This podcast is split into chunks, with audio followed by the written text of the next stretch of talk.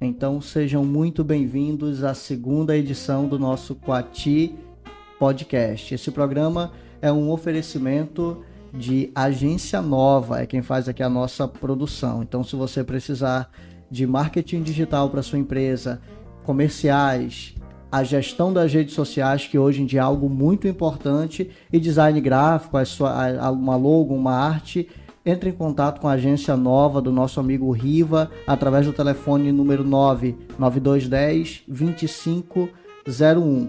É um oferecimento também de Alves Variedades. Se você está precisando de acessórios eletrônicos, entre em contato com a Alves Variedades. A empresa faz entrega a domicílio e o telefone para contato é 99631 0991. 99631 0991. Acessórios eletrônicos em geral, carregadores, caixinhas e vários outros acessórios. Esse programa também é um oferecimento da Burger Music, uma das melhores hamburguerias de Capanema. E eu falo isso com propriedade porque eu sou cliente e eu tenho certeza que se você comprar o seu hambúrguer na Burger Music, você vai amar. O telefone para contato, eles também fazem entrega a domicílio, é 98328 0040. Burger Music, eu tenho certeza que você não vai se arrepender, é um dos melhores que eu já provei. E também Medicine Imagem, diagnóstico por imagem, aí é com a Medicine Imagem, que também está apoiando o programa Quati Podcast. Se você precisar fazer aí um raio-x, uma ultrassonografia, uma tomografia computadorizada, ressonância magnética, exames de imagem em geral é com a Medicine Imagem. Os profissionais de lá são super qualificados e o equipamento é de última geração. Eu tenho certeza que você vai ficar satisfeito com o resultado. Muito bem, começamos o Quati Podcast de hoje. Hoje nós temos um convidado muito especial conosco, que é o vereador Léo Moreira. Léo, seja muito bem-vindo. Boa noite. Boa noite, Marcelo. Boa noite a toda a equipe da Agência Nova. Muito obrigado pelo convite. É uma honra estar aqui presente, poder conversar com vocês, poder compartilhar um pouco da minha vida e do meu trabalho com todo mundo que nos assiste nessa noite. Obrigadão, Léo. A gente convidou o Léo aqui para bater um papo com a gente. O Léo é um cara jovem, um cara engajado aí em obras sociais e é vereador na cidade de Capanema. Torce para qual time, Léo? Corinthians, né, pai? E time? Assim, Agora é time realmente do nosso estado. É, eu acredito que é o clube do Remo, né? Olha, tá bom. Série... Gosto é gosto, né? Ninguém vai discutir o gosto do A gente tá na Série B e se Deus quiser vamos chegar na Série A no que vem. É, não, mas tá certo. Meus parabéns, tem que lutar mesmo para chegar longe. Léo, é, a gente quer bater um papo aqui contigo, uma coisa mais descontraída, uma coisa mais jovem, até porque você é um cara bem jovem, um cara com um espírito assim muito animado. E nasceu aqui em Capanema mesmo? Sempre morou aqui? Nascido e criado em Capanema. É. Na, é, morei muito tempo na, no bairro da Pedreira quando nasci, mas logo em seguida eu fui para o bairro da Igrejinha. Morei na Avenida Barão de Capanema, logo em seguida fui para Miguel Leite, onde vivi quase toda a minha vida. E qual foi a infância? Infância raiz? Infância raiz. Muito papagaio pulando muro. Correndo na rua. Correndo na rua, apanhando da mãe. Muito bem. Léo, e você hoje é político, né? Qual foi o momento da tua vida que tu olhou e, e disse assim, cara, a política é algo interessante e eu quero fazer parte disso? Marcelo, é, eu tive uma vivência muito política, né? Porque meu pai sempre foi político. Quando eu comecei a me entender já como como gente, digamos assim, como o pessoal falava antigamente. Né? Meu pai já era vereador e eu acompanhei toda essa trajetória dele, foram 12 anos é, como parlamentar nesta Casa de Leis aqui em Capanema, mas também trabalhou como assessor parlamentar, né? trabalhou em diversos órgãos públicos. Então, né? na tua infância já tinha todo esse contato, as pessoas iam na tua casa, porque a casa de vereador é muito é. assim, né? As pessoas vão pedir um apoio, vão conversar e sempre tem muita gente na Com certeza. O meu pai, ele sempre foi um cara é, quem conhece a história dele sabe, a gente mora na mesma casa que foi deixada pelo meu avô, ou seja, meu pai, ele nunca construiu, nunca usou do dinheiro público em favor próprio. Eu digo, eu costumo dizer às pessoas que quer conhecer um político que realmente trabalha pelo povo, olha a vida dele, progressa, né? Porque se ele não conseguiu realmente evoluir na, é, financeiramente na política, porque tem pessoas que têm outras atividades sim, e isso sim, sim. independe uma coisa da outra. Com certeza. Mas é, o meu pai, a gente, ele mora na mesma casa, eu morava lá até pouco tempo, né? Agora eu sou casado e tô seguindo meu caminho e me mudei, mas eu morava lá até pouco tempo e a gente sempre levou uma vida simples, uma vida humilde, uma vida de muito trabalho, muita dedicação. E eu acho que a política, Marcelo, ela começou a me pegar quando eu vi a possibilidade dessa mudança que vem ocorrendo hoje em dia. Não que os políticos que passaram não fizessem um bom trabalho. O Brasil ele teve muitos políticos bons, como teve também os ruins. Eu acredito que toda geração ela tem a parte boa e a parte ruim, e a gente tem que pegar a parte boa e dar prosseguimento, né? continuar o trabalho. É, é, o mundo ele vive em constante mudança, e eu acredito que essa mudança, sendo ela boa, a gente pode adquirir e conseguir alavancar ainda mais as coisas no nosso município, trabalhar de uma forma diferente. É como a ideia do podcast, as coisas evoluem. Né? Antes era o jornal, hoje a gente vê que a internet vem dominando. Hoje os canais no YouTube, eles estão dominando muito mais do que as redes televisivas. E isso é uma constante mudança. Assim como é na mídia digital, é também na política. Ela está em constante mudança, em constante evolução. Hoje, é, é, a nossa população está muito mais antenada. Ela sabe realmente, de fato, quem trabalha, quem tem competência, quem tem realmente uma expectativa de crescimento e trabalho pelo nosso município. E também sabe aquele político que realmente já está ficando para trás, que não evoluiu, não acompanhou as constantes mudanças do município.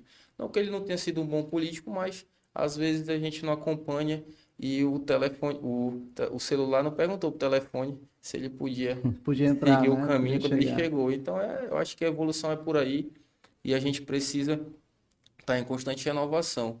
E isso foi o que me pegou quando eu vi essa possibilidade de, de poder transformar, de poder fazer um trabalho diferente. Eu acredito muito no coletivo, numa política coletiva, numa política de diálogo, numa política participativa. Eu fiz toda a minha campanha assim, ouvindo as pessoas. Eu caminhei em todos os bairros a pé, eu andei em todas as comunidades rurais. Eu fui o único candidato, acredito, que teve voto em quase todas as urnas do município de Capanema. Eu só não tive voto, salvo engano, em duas urnas.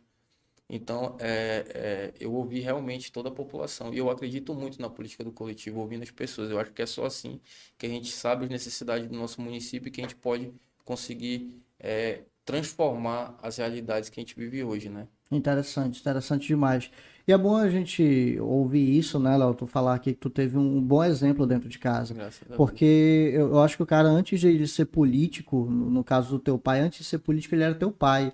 Ele tinha essa obrigação de te dar um bom exemplo, porque às vezes os filhos crescem com maus exemplos políticos, né? E os caras vão seguir esses maus exemplos e acabam prejudicando, como tu falou, uma coletividade, né? A visão volta-se para o próprio umbigo, para o enriquecimento ilícito e acaba esquecendo qual é realmente o papel da, da política, né? Que é o bem comum, que é o bem para o povo, que é realmente, no caso de um vereador, legislar a favor de toda uma comunidade, de toda uma cidade. Com certeza, eu acho que é, a população tem que começar a entender de que tanto os vereadores como o prefeito, deputado, senador, presidente, nós somos funcionários do povo. Isso é muito usado nas campanhas políticas, mas quando a gente ganha, a gente não vê isso geralmente na prática. E eu tento me colocar como realmente um servidor do povo. Por isso eu estou aqui e aceitei o convite de vocês, como eu tenho aceitado todos os convites aos quais eu sou convidado oficialmente, ou é, através, ou pelo menos informalmente, através da, das minhas redes sociais, do meu contato. Eu acho que hoje eu sou vereador que está mais disponível através das redes sociais. Lá tem todos os meus contatos, e-mail, telefone, de, link direto para o WhatsApp, então eu estou sempre disponível. E eu acho que a gente é funcionário do povo, a gente tem que estar à disposição do povo, independente do assunto. Claro que dentro da Casa de Leis, dentro da Câmara, a gente vota diversos projetos. E, e lá a gente está para votar pelo bem da população, independente de ela entender neste momento que seja bom ou ruim. Né? Eu acho que muitas coisas no Brasil, quando foram feitas naquela, naquele, naquele momento, foram identificadas como ruins e no futuro foram melhorando a situação, como é a questão do plano real, que se não fosse o plano real a gente tinha fundado e melhorou muito o, o nosso país. Tem muito essa questão, né, cara? Porque às vezes as pessoas preferem as medidas populistas, os candidatos, os políticos populistas, né, que fazem tudo é, dizendo que estão fazendo bem para o povo, mas na verdade eles estão procurando o próprio bem, né, as, os próprios benefícios. Eu acho bem interessante essa, essa visão. Infelizmente, é, é, junto com, com o avanço digital, o avanço da internet, avançou as informações. Mas no Brasil, a gente não tem a cultura da leitura. É Então, difícil. e, e quem lê, lê mal, né? Justo- Tem muito essa questão de, de Justamente. E interpretar. isso acaba acarretando em um problema que a gente tem enfrentado muito hoje, em todos os âmbitos, que é a questão da fake news. É, um candidato ou, ou alguém que queira fazer o uso de fake news para o mal e tiver um poder aquisitivo bom, ele pode espalhar uma fake news muito rápido pra- pela cidade. E até tu provar que aquilo não é realmente o que aconteceu, demora muito, porque hoje as pessoas, elas procuraram de procurar a fonte e elas apenas lêem aquele pequeno vídeo, aquela pequena foto e tomam aquilo como verdades. É, acabam sendo enganadas. E né? acabam sendo enganadas. E às vezes nem é o próprio remetente, um terceiro fez e a pessoa não está nem sabendo. E isso acaba acarretando numa falta de informação muito grande, quanto as pessoas acham que realmente estão informadas e não estão. É, realmente é complicado. Léo, falando um pouco, voltando ali para tua infância, adolescência, tem algum acontecimento assim é, que tu presenciou, tu possa detalhar aqui pra gente, não precisa citar nomes, mas tu presenciou uma situação teu pai atuando como vereador e tudo, e tu olhou e falou, cara, eu, eu quero fazer algo assim um dia. Cara, eu acho que assim, uma das coisas que o papai deixou como legado para mim é acreditar nas coisas grandiosas. Que ninguém diz assim, ah, isso aí não vai sair do papel. É, o Hospital Regional, por exemplo, hoje que está aqui em Capanema, se tu for no Ministério da Saúde, o primeiro documento que está lá, da Câmara Municipal de Capanema, de deputado qualquer um, Uhum. é o do vereador Antônio Maria. E à época ninguém dizia que ia sair. Então o papai ele fechou parceria com escolas, com os vereadores daquela época também. Não foram os 15, mas salvo engano 12. é, entraram nessa briga, foram para as câmaras vizinhas aqui dar palestra, falar da importância da região Caetés, haja vista essa é a região que é atendida pelo hospital regional. E na, na época a intenção era conseguir 50 mil assinaturas. E eles conseguiram, porque na agenda mínima do governador tinha o hospital regional para Castanhal. Qual é a política do hospital regional? Atender quem está longe da capital e Castanhal fica a 60 quilômetros de Belém. Enquanto Viseu eh, fica, não sei nem quantos quilômetros fica exatamente, mas é muito mais fácil ele chegar em Capanema do que ele chegar em Castanhal. Então a gente conseguiu Verdade. incluir isso na agenda mínima do governador e hoje está aí. Foi uma luta só do Antônio Maria? Não. Foi uma luta do Antônio Maria, de ex-prefeitos, de deputados, do próprio governador Simão Jatém, à época, de várias pessoas que entenderam que precisava ter um hospital regional dentro de Capanema. Mas eu costumo dizer que um- uma longa jornada se inicia com um passo, e o primeiro passo Verdade. foi dado por ele. Tanto que fizeram uma audiência pública, à época do, do- da inauguração, antes da inauguração, próximo, e tiveram que fazer um dossiê. E o primeiro documento que estava lá em cima era do vereador Antônio Maria. Então, são essas as atitudes que me fazem acreditar que mesmo que tu faça só a tua parte, por mais que tu ache aquilo muito pequeno, ele pode se transformar e pode virar realidade se tu realmente acreditar que esse sonho é possível. Eu sou a prova disso. Se eu te perguntar agora, tu acha, é, tu tinha noção que o Léo seria o vereador mais votado, que eu ganharia a eleição? Eu acredito que nenhum dessa sala aqui acreditaria nisso. É, né? Porque a gente tinha candidatos, já tinha vereadores concorrendo e tinha candidatos com, com alto poder aquisitivo, candidatos que estavam. Mas é, é bem interessante, Léo, essa tua visão. Esse, esse acontecimento do hospital regional foi o que te tipo, motivou? Eu queria que tu falasse de um acontecimento assim, que tu viu, assim, uma situação com alguma pessoa, o teu pai é, recebendo algum eleitor, algo específico que tenha te, te encorajado. O que assim, sempre me motivado.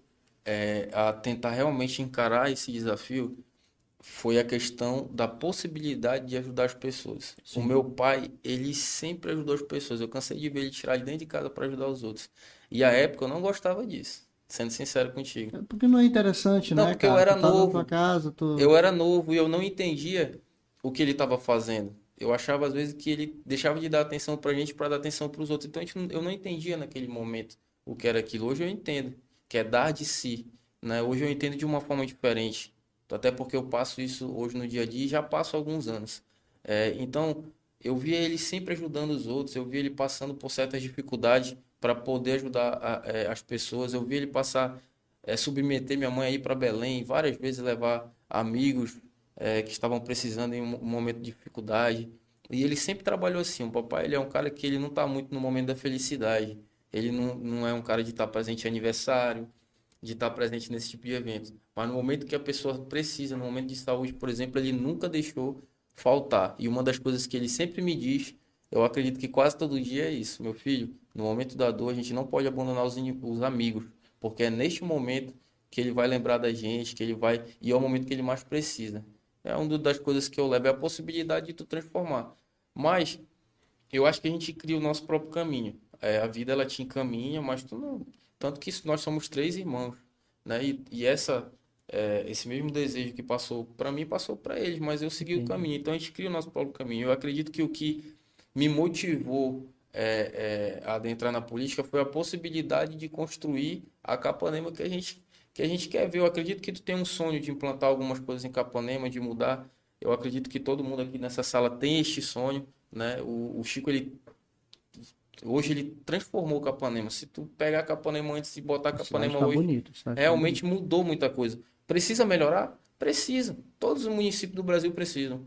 Né? Mas ele mudou Capanema. Hoje tem muito trabalho, tem muita coisa, mas eu ainda acredito que a gente pode continuar mudando, né? E, e com, como todo parlamentar, como todo político, eu tenho o sonho de um dia ser prefeito e também poder implementar essas mudanças dentro do município, poder é, trazer, por exemplo, uma coisa que eu acho muito interessante e que com certeza será uma das minhas bandeiras de campanha é a Secretaria da Juventude, como tem em, em, em Ananindeua. Lá tem a Secretaria de Juventude para lidar com a causa da juventude, tem o cursinho pré-vestibular, que inclusive foi um dos cursinhos do interior do estado que mais aprovou alunos para o UFPA. Entendeu? Então a gente vê a importância. Hoje a gente, o nosso município é um município que, querendo ou não, é pobre, como vários outros. A gente está bem, tirou muito emprego, gerou mais de 4 mil empregos. O prefeito conseguiu atrair em empresas Infelizmente, ele pegou o município numa situação muito difícil e hoje ainda existe muitas pessoas dentro do nosso município que precisam do cursinho pré-vestibular, que precisam de, uma atenção no esporte, né, amador e várias outras características. Eu acredito que hoje o nosso município já necessita de uma Secretaria da Juventude, ou, ou pelo menos uma coordenação da juventude. Eu acho que é uma pauta muito importante. Entendi. Né? É, ou se outros municípios menores conseguem manter, eu acredito que a gente vai conseguir também manter um cursinho pré-vestibular gratuito é interessante, é e, é interessante investir, principalmente e, em educação, né? Com certeza. E um cursinho que realmente seja para as pessoas que necessitam, que seja cadastrado no CAD único, que não haja um, um, uma questão de furar a fila por pessoas que, que não precisam, mas que vez ou outra acabam utilizando do, da vaga de outras pessoas que necessitam. Né? Eu mesmo já presenciei isso na faculdade que cursei, gente que utilizava de bolsa enquanto o amigo do lado teve que trancar a faculdade por, por não, não ter mais condições. condições de se manter. Isso é triste. Então, se tem uma coisa que eu também acho muito interessante é a gente implantar, mas também a gente fiscalizar para que essas vagas realmente sejam destinadas às pessoas que realmente precisam. Muito bem, muito bem. Léo, a tua campanha de 2020 foi a tua primeira campanha? For. Primeira vez que você candidatou? Primeira é, vez? A minha campanha, sim. Eu já trabalhei sim. em outras campanhas, né? É, mas própria, mais 2020 própria, foi a primeira. Foi a minha primeira campanha.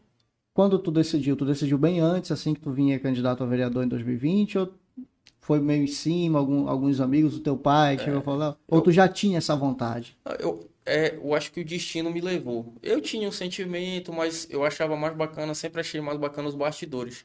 Mas o destino foi me levando. Né? O, o Chico, o prefeito, é um cara muito meu amigo e ele sempre me incentivou, disse que eu tinha espírito de liderança, sempre me incentivou. A mulher dele, a doutora Meire, também sempre me incentivou para que eu adentrasse essa causa e o papai, eu não vou nem falar, né? É, com certeza Além ele do exemplo, ele com certeza ele queria, queria, muito, né? Com certeza ele queria um sucessor, ele queria alguém que trilhasse esse caminho. E eu fui trilhando, trilhando até que é, chegou o momento que eles me convenceram. E eu Marcelo, eu sou uma pessoa que quando eu entro num desafio, eu entro. Eu me dedico realmente àquilo. Então, do ponto em que eu decidi até o momento da eleição, eu me dediquei totalmente ao, à campanha, ao, a, ao trabalho, a destinar o meu tempo realmente a concluir o meu objetivo. Teve Como... algum, algum momento assim, durante a campanha, que tu meio que desanimou, falou, rapaz, não sei se vai dar, ou tu... Cara, assim, eu, eu que não sei que vai dar, o cara tem esses momentos assim, mas assim, é, eu fiquei muito cansado, porque é, a gente sabe que a gente, na política, é, tem gente que tem poder aquisitivo e tudo, e Marcelo, eu, não, eu é, a maioria que me conhece sabe que eu não tenho. Então eu botava na minha cabeça, eu tenho que ter perna. Tenho que ter perna, eu tenho que andar mais do que eles, eu tenho que fazer mais reuniões do que eles, então eu acordava todo dia às 5 e meia da manhã, dava uma refletida até 6 horas, tomava meu café já com o pessoal que já estava lá por casa, saía para caminhada, caminhava até meio-dia, e em casa tomava um banho, nem almoçava, já saía para resolver alguns outros problemas, almoçava 3 horas, tomava um banho, já ia para reunião. quando o comício era em alguma área de atuação minha muito forte, eu ia, quando não era, eu ia fazer reuniões, porque na reunião o vereador ele é mais ouvido, eu gosto sim, de, sim. né? Eu, eu fiz, gente, é, muitas reuniões para debater, para ver o que, é que realmente a população queria. Eu acredito que a gente não pode fazer uma reunião é, geral, porque o problema do bairro São Décimo, por exemplo, não é o mesmo da Portalinha. Por exemplo, eu achava que o São Décimo não tinha tanto problema assim. Quando eu fui lá, eu ouvi muito é, a solicitação para um, uma unidade de saúde. Né? Porque eles são atendidos no CESP, uma parte, e outras são atendidas no Inusum. Ah, realmente fica, não tem ali, né, uma unidade é, de saúde. Fica uma, fica uma divisão. Eu, eu, eu, entendo que esse problema dos postos de saúde, Marcelo, era do Conselho de Saúde e, infelizmente, o que aconteceu? Hoje, no Ministério da Saúde, a gente está plenamente coberto e a gente tem esse atendimento. O problema é que as unidades de saúde hoje, elas estão muito, eu acho que elas estão nos lugares errados. Porque os gestores anteriores, eles construíram prédios em lugares inadequados. E hoje é difícil tu tirar aquele posto de saúde de lá porque são prédios próprios. E quando tu tira uma unidade para implementar em outro lugar, tu vai acabar inutilizando um prédio. Então Entendi. hoje eu não acredito que falte unidade de saúde. O que falta é uma realocação das unidades de saúde. Né? A gente tem que pegar o mapa de Capanema, fazer toda essa redivisão. Por quê? Capanema cresceu muito e cresceu desordenadamente. E hoje as unidades de saúde se encontram em lugares que já não atendem a demanda. Então a gente precisa otimizar as unidades que a gente tem né, e colocar realmente nos lugares que possam atender melhor a população, por conta da acessibilidade dos nossos idosos. Sim. E eu acho que é mais por aí o trabalho.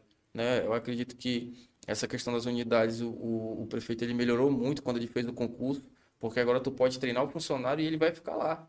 Né? Antes tu contratava, ele passava o período do contrato e saía. Então tu treinava, mas entrava o outro que estava destreinado.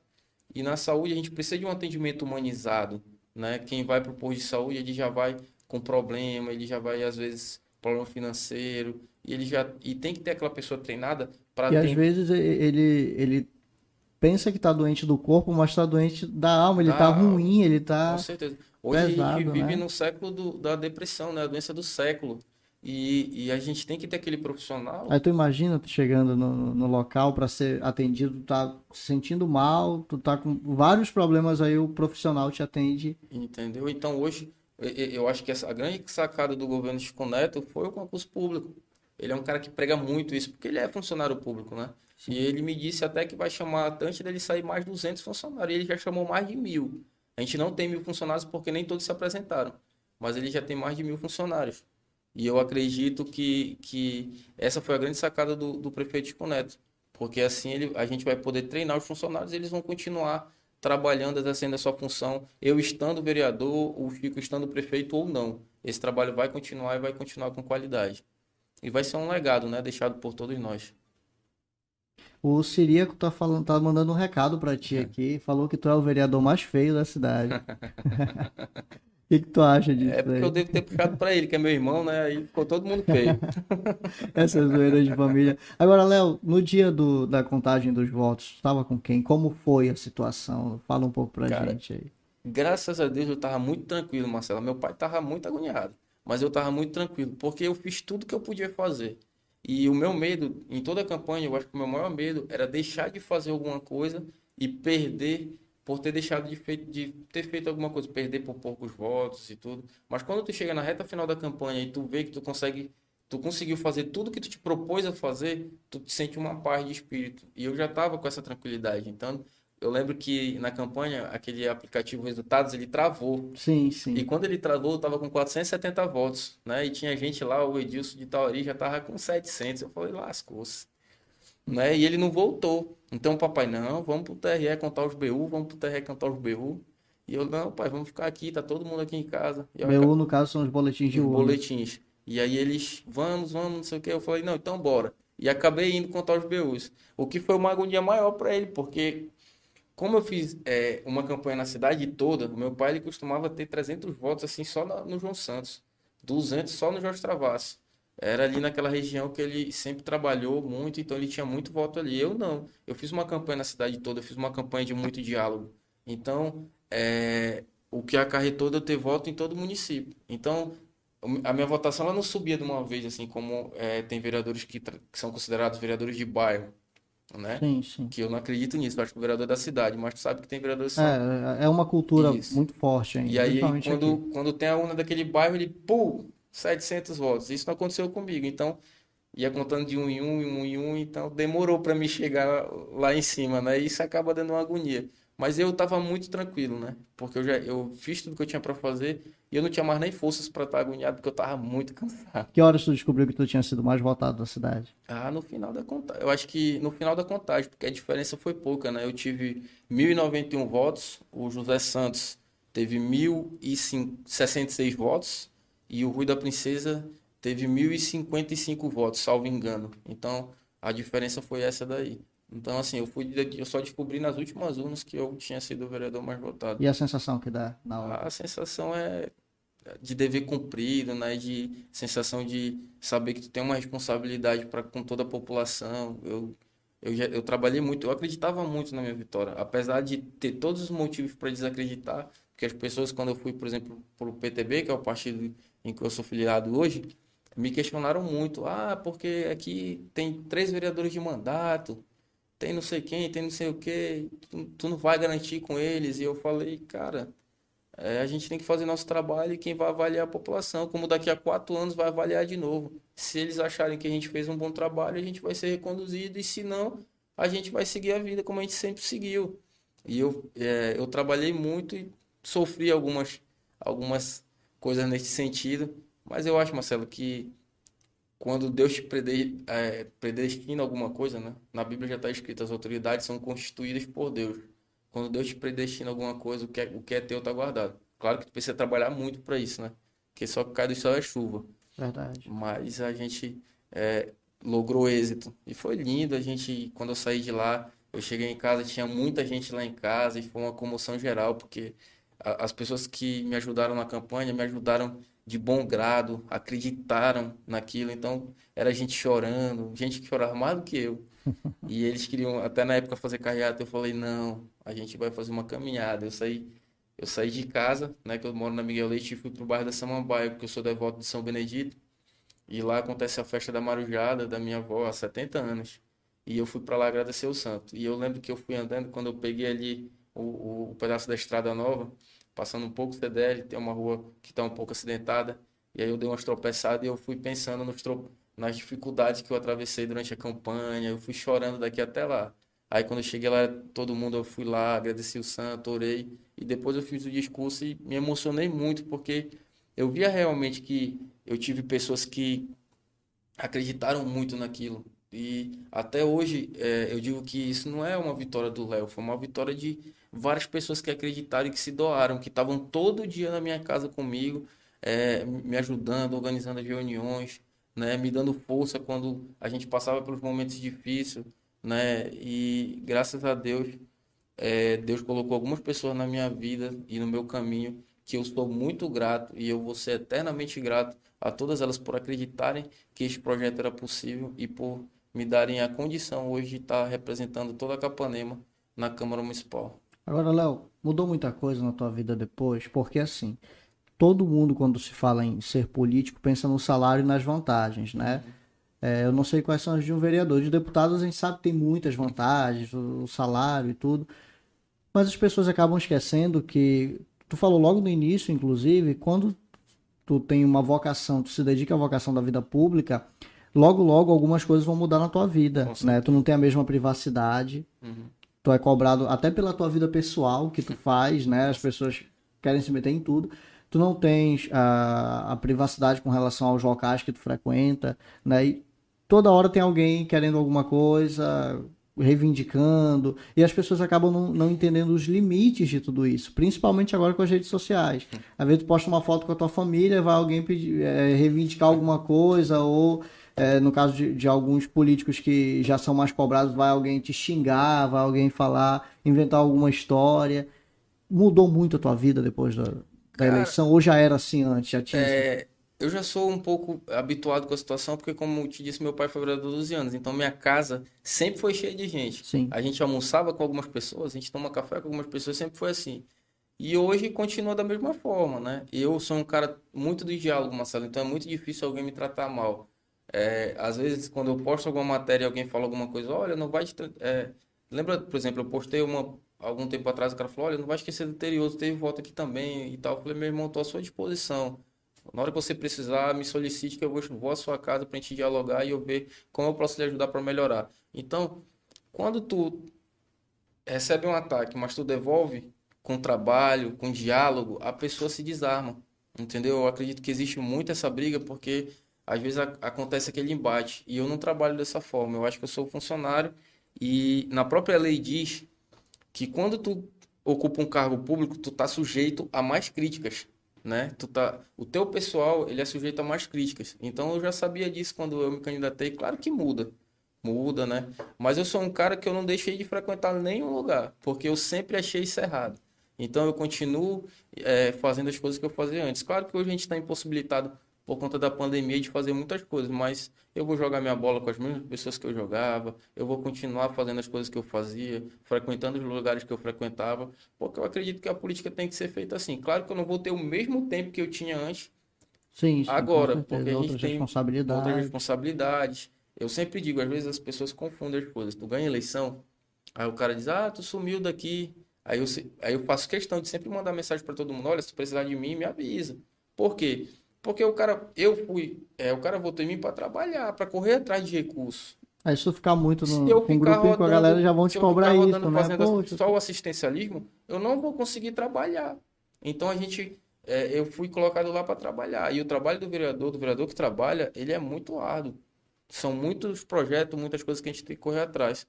Sobre a questão, Marcelo, assim, do cara falar de salário, disso, aquilo, outro, eu sou, eu sou muito tranquilo para falar dessas coisas. Eu acho que, é como eu disse, eu sou um servidor do povo. Público, e eu, né? quando o cara pergunta, eu digo, olha, o vereador ganhou 8 mil, descontado fica 6, 6 e alguma coisa, né? Tem um assessor e é isso. É isso que o vereador ganha, né? E, e sobre qualquer tipo de transparência, eu sou muito tranquilo. Inclusive, alguns alunos da UFA foram fazer um trabalho sobre é, é, transparência e eu recebi, eu acho que bem uns seis da mesma turma. E eu, eu acho que a política ela tem que ser feita assim, com diálogo e tu tem que receber todo mundo onde tu é solicitado, né? Eu acredito que a gente é vereador de toda a cidade e tu tem que dar um jeito de rodar toda a cidade para atender todo mundo, né? É com trabalho que a gente vai construir é, um nome, um legado, assim como meu pai construiu o que eu quero construir, para deixar para meus filhos esse exemplo de, de responsabilidade, de trabalho e é, da responsabilidade com o bem público. Eu acho que é só assim que a gente vai conseguir né, é, crescer politicamente. Isso é muito importante, até porque o, o povo hoje está muito mais exigente, né? Com certeza. Com esse acesso às redes sociais, apesar dos males, né? As fake news, as informações, mas vieram também os benefícios, porque muita gente está mais informada, cobra muito mais e quer saber do trabalho. Tanto que a gente teve uma renovação. Quantos vereadores eh, se reelegeram em Capanema? Reelegeram cinco. Cinco, né? São, é, são 15 no total? São 15 no 15 no total. total. Então, 10 vereadores foram trocados. Isso. E de alguma forma houve um motivo para serem É, trocados. o teve, povo queria teve algo. alguns que já tinham sido vereadores e acabaram retornando, mas não se reelegeram, era de outra legislatura. sim, de outra mas legislatura. é, que se reelegeram apenas cinco. né? Então houve realmente uma mudança muito grande. O que é que prova isso? De primeiro mandato, quantos foram? Eu acho que nove. Nove de primeiro mandato? Isso, porque então, a Patrícia Moura ela tinha assumido seis meses na outra, sim, sim, na né? outra. que a Eliane Leal ela tinha ido para a Secretaria de Educação, ela assumiu, Uhum. né? Então ela acaba aqui tendo o segundo mandato. Sim, sim. Né? Mas é bem interessante isso, né? O Não, povo claro. está mais atento. Com certeza. Eu acho, é para mim, Marcelo, que sou um cara antenado, que sempre procurei trabalhar nas redes sociais, é bom. Eu gosto muito, tanto que todo o meu plano de governo ainda tá lá na minha página. É, daqui a seis meses a gente vai fazer a primeira prestação de contas do mandato. Eu quero, eu vou fazer a cada seis meses prestação de conta do que a Muito gente bem. fez, do que, do que as ações mais importantes. Tudo isso, a cada seis meses eu vou fazer isso daí. Então, a, a internet ela também pode ser usada como instrumento de transformação, instrumento de informação. Basta a, a gente querer. Isso daí, todo mundo vai ter que usar. Daqui a pouco, isso vai se tornar obrigatoriedade. A população está buscando mais informação através da internet. Eu até considero que esse foi um dos meus diferenciais nessa campanha.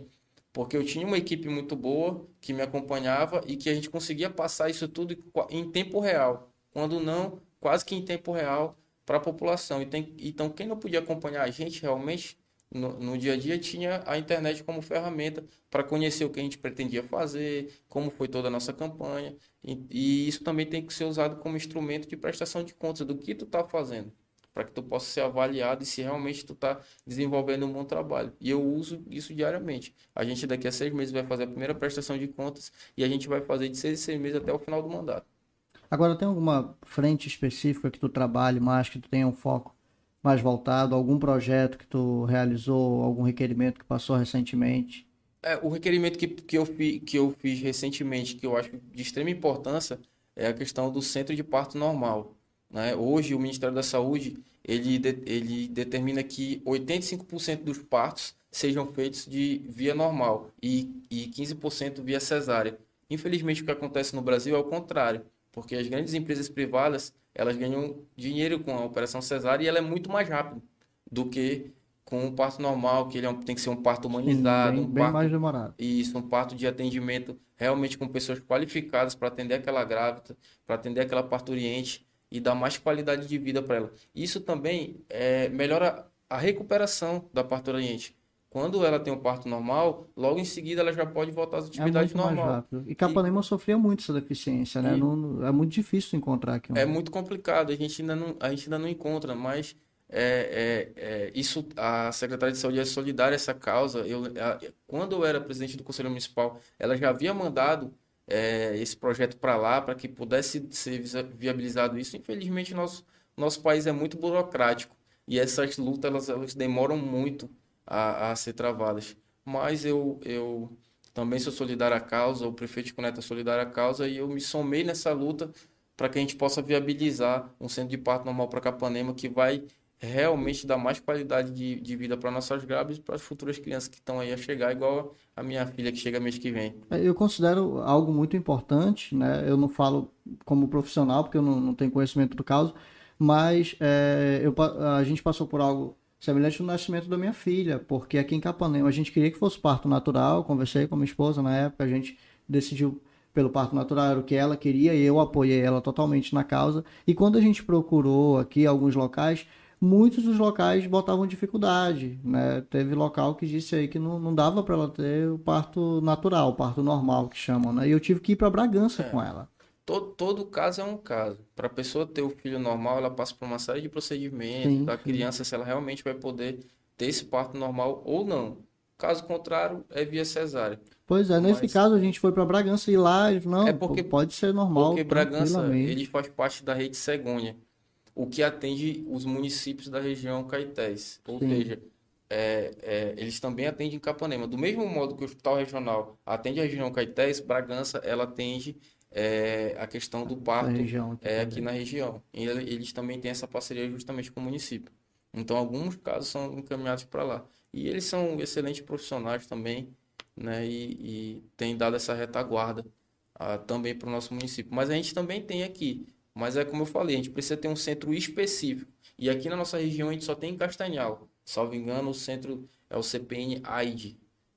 Eu não sei pronunciar porque é um nome uhum. aí, mas é AID que só, só tem em Castanhal hoje. E eu tenho o sonho de trazer esse centro de parto normal aqui para Capanema, porque eu sei da importância, né? E eu, e eu acredito que eu me somo com todos os vereadores hoje da casa, né? Essa chegada dos 10 vereadores, Marcelo, teve um fato muito interessante.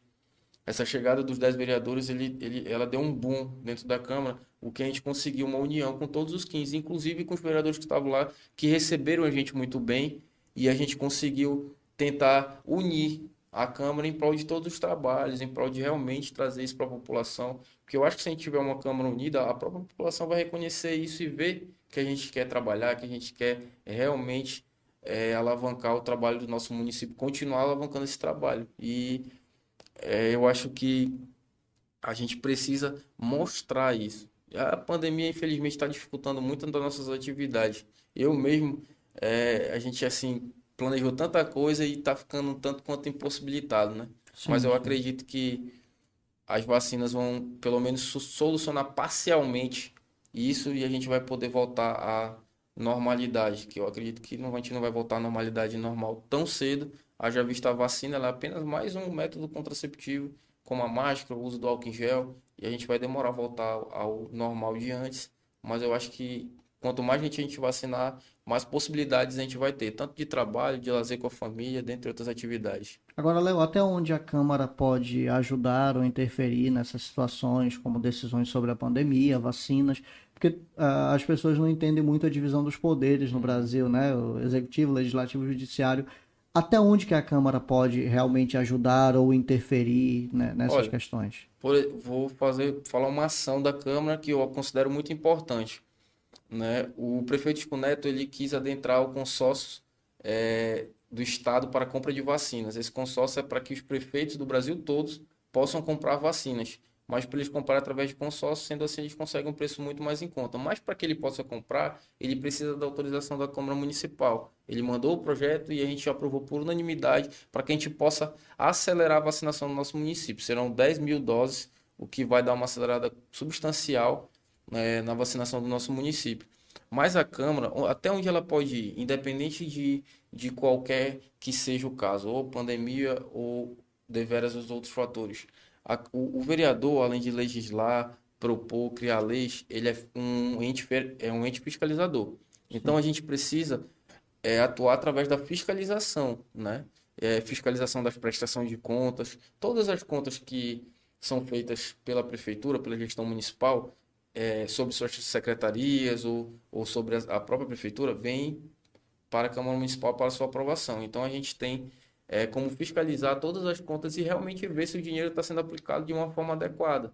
Entendeu? E eu acho que a maior fiscalização que o vereador pode fazer é essa. Também pode fiscalizar as obras para ver se os materiais realmente são de qualidade e condizem com os valores apresentados nas prestações de contas.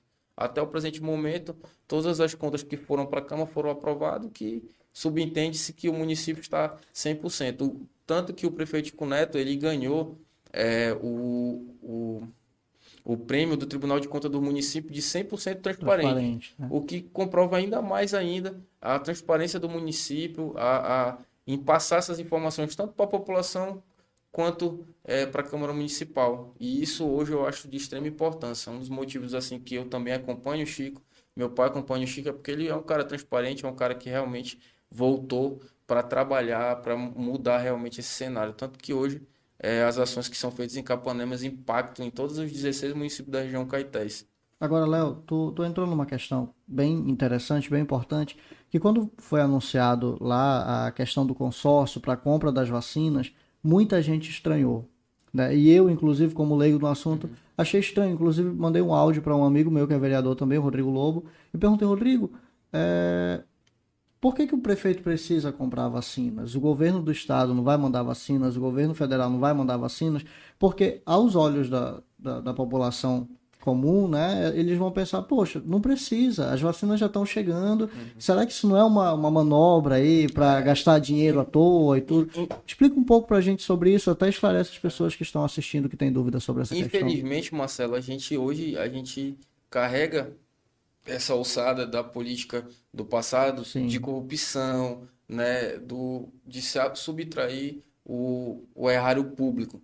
E isso acaba que afeta todas as decisões tomadas a partir de então, até que isso possa mudar na mente da população.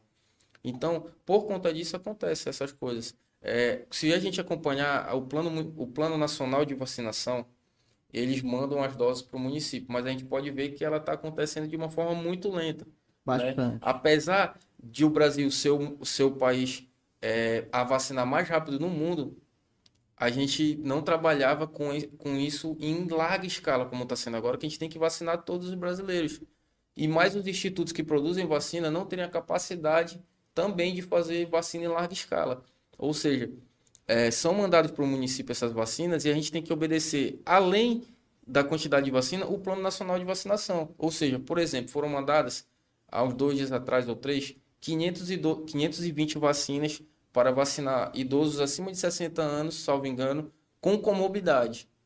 O que é comorbidade? É o cara que tem hipertensão, diabetes, entendeu? Que ele faz parte de um grupo de risco muito maior.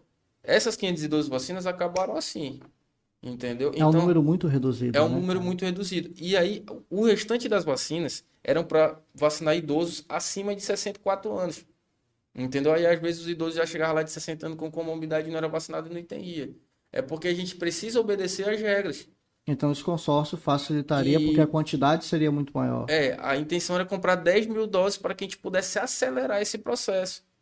Porque, infelizmente, é, o governo federal ele enfrenta dificuldades até para aquisição de vacinas. Essas vacinas vão demorar a chegar. E quanto mais demora a vacina chegar, mais o nosso comércio sofre, né? mais o nosso trabalhador informal sofre, porque fica impossibilitado de trabalhar, porque o comércio não funciona tanto e não tem é, as pessoas circulando na rua para que ele possa vender. E isso acaba afetando também a nossa economia local. A gente é um município que vive irrestritamente do comércio.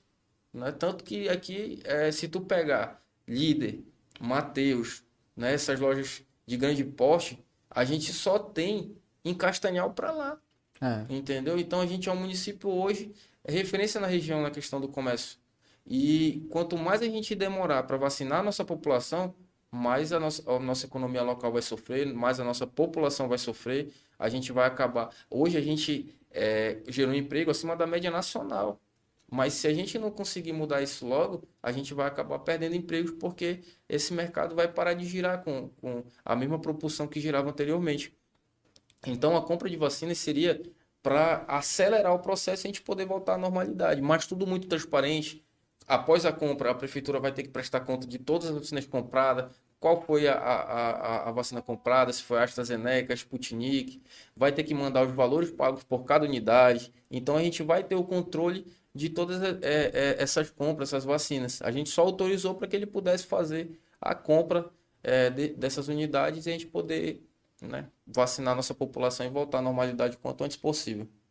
Léo, eu acho muito interessante a gente falar sobre isso, porque tem muita gente que, claro, vai de má fé lá para fazer picuinha nas Com redes certeza. sociais, mas também tem muita gente que, como tu falou, já tem essa herança do, dos antigos políticos, o povo já está com a orelha em pé, né? já está pensando, poxa, será que realmente é, é, um, é um plano bom, é um plano seguro? Será que realmente é para acelerar a vacinação? Eu acho interessante que hoje, com o avanço das redes sociais, o próprio poder público tem essa possibilidade de esclarecer de uma forma mais ampla a população que tem certas dúvidas, né? de mostrar realmente com transparência que eles realmente estão lutando pelo bem do povo, porque o, as pessoas hoje estão questionando tudo, claro, estão isso, com medo de tudo. Mas a isso é muito tá, importante, Marcelo. Com certeza. Eu acho que quanto mais a população se sentir incomodada com as atitudes do, é, é, é, da, da, que envolvem o erário público, melhor. Vai ter uma fiscalização melhor, a qualidade do serviço vai aumentar, porque o parlamentar vai ter que ser mais preparado.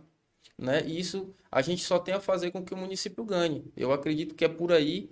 E quanto mais houver essa preocupação da nossa população, eu acho bom. Eu acho, eu fico muito feliz quando alguém chega comigo para tirar alguma dúvida, quando eu sou convidado para um programa para a gente poder esclarecer quando eu sou convidado de uma comunidade para ver um problema, para a gente poder tentar solucionar, para a gente poder dialogar e conversar. E como eu te falei, eu acredito muito no coletivo, eu acredito muito que a gente tem que fazer é, um mandato com diálogo, com discussão com todas as classes, independente de classe. É só assim que eu acredito que a gente vai construir uma política mais qualificada, um parlamentar mais qualificado e que realmente saiba o seu trabalho, o seu dever e que vá transformar esse benefício para a população. E a população precisa cobrar.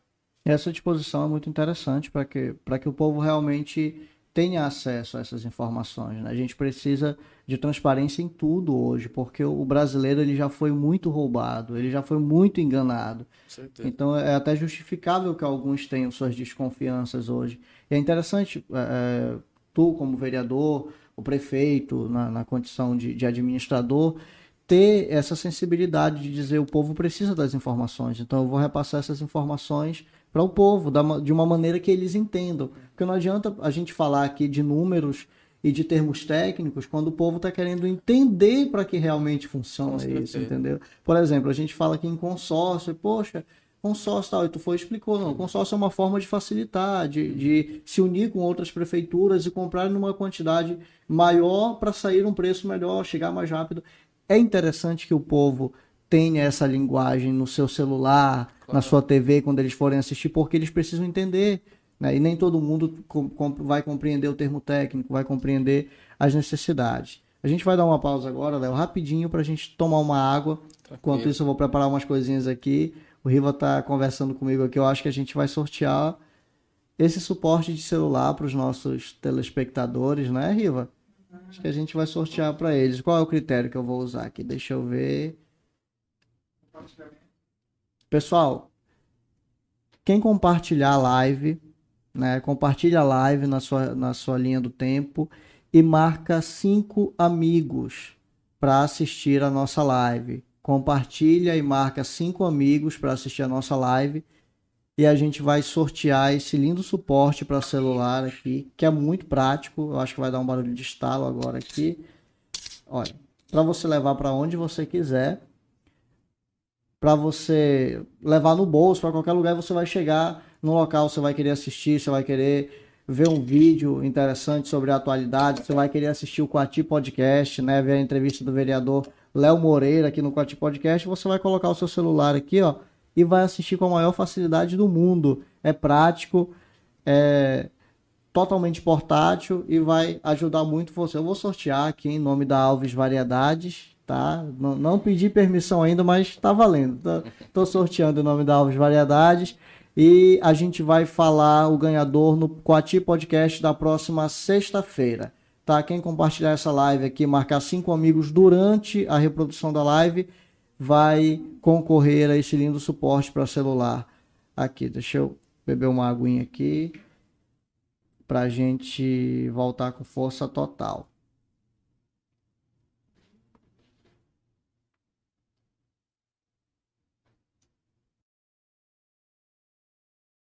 O Coati Podcast, esse é o nosso segundo programa. E ele surgiu com o objetivo de trazer para vocês os convidados especiais da cidade, relevantes na cidade, tá? A gente traz aqui, é, a gente trouxe no primeiro programa o Estélio Vasconcelos, que ele é poeta, escritor, é, foi ator por muito tempo, produtor da Paixão de Cristo em Capanema, um cara de extrema relevância, muito querido na cidade. E a gente está aqui hoje conversando com o nosso amigo Léo Moreira, que é vereador na cidade de Capanema, foi é, conselheiro da, de, de saúde, né? Conselho de Saúde, de, você foi presidente né, do foi. Conselho de Saúde Municipal, é isso? Era isso. municipal? Então é alguém que tem muita relevância, está trazendo aqui informações riquíssimas para a gente. E o objetivo do Quad Podcast é esse: ter uma conversa, né, um bate-papo aqui mais informal, de uma forma mais leve e falar a língua do povo, falar aquilo que o povo realmente entende. Né? E a gente está tá seguindo nesse objetivo aí. Eu espero que dê muito certo, porque eu gostei né? Eu tenho gostado do, do, dos convidados, a gente já conversou com várias pessoas e elas falaram: quero ir, quero ir, marca que a gente vai lá. Em breve a gente vai ter pessoas aqui é, muito especiais, assim como os convidados que já estão vindo aqui. Léo, vai ser papai, né, cara?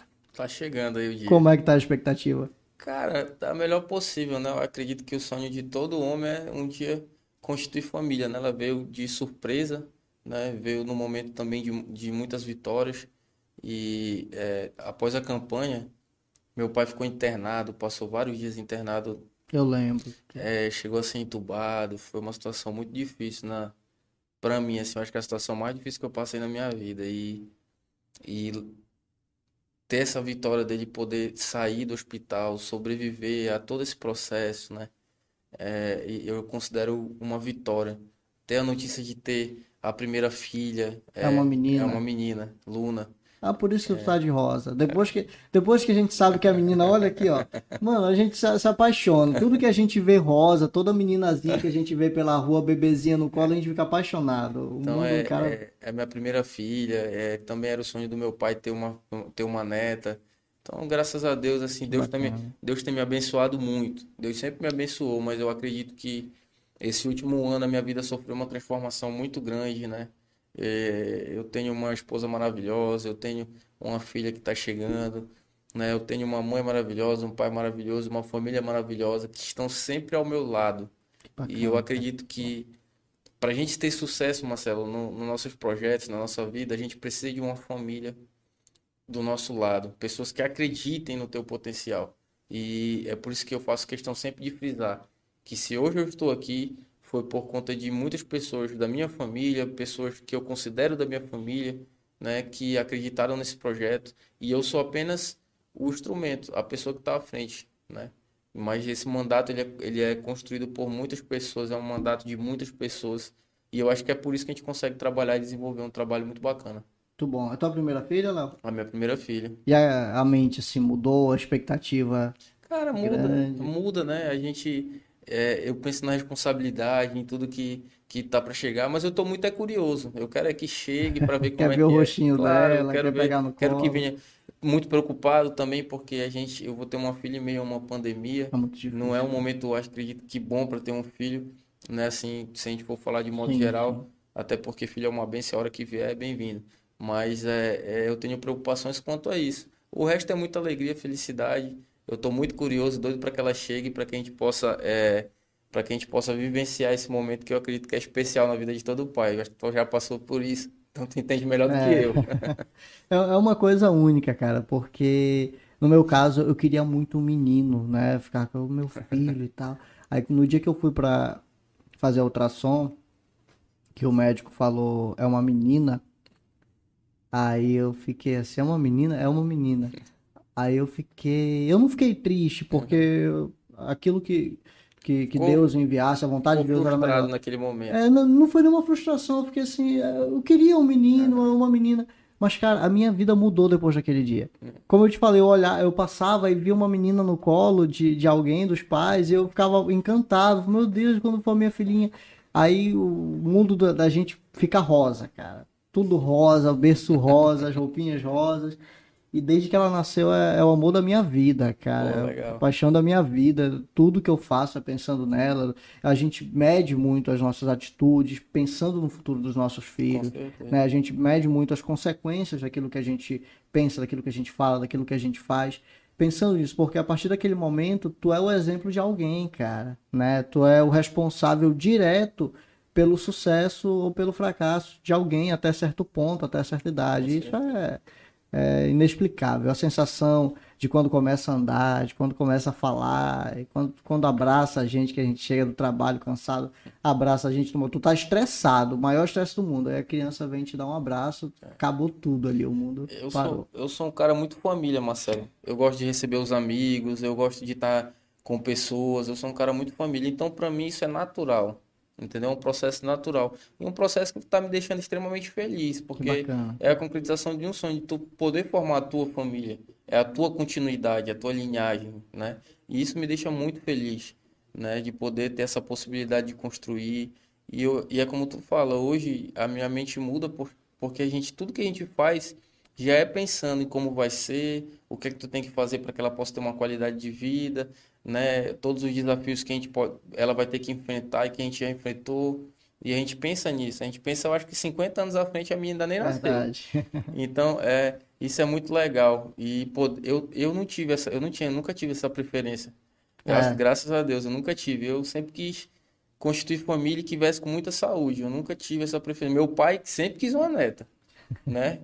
E Eu acho que é uma preferência minha- que dura até o sogra- momento que é, cai a ficha. já minha sogra queria um, vem. um menino, então ela já disse que eu já tenho que que providenciar outro. providenciar outro. Aí, então, mas eu nunca tive. Eu, eu sempre quis que viesse com saúde Que e o bom, que cara, Deus que providenciasse para mim foi muito bem. É como eu te disse, eu sempre vivi minha vida é, com foco nos meus objetivos, mas eu trilhava o caminho, me preparava para as oportunidades e deixava ela seguir. Então, da mesma forma foi o que aconteceu com a minha filha. A gente, eu tenho uma pessoa muito especial na minha vida, que é minha esposa, e a gente foi trilhando o caminho.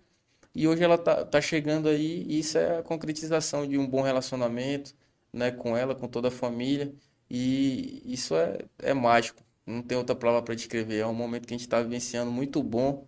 E eu acredito que são bênçãos que a gente tem que aceitar e agora é, ter a responsabilidade, como tu falou, de é, dar todo o amor e o carinho e os cuidados, né?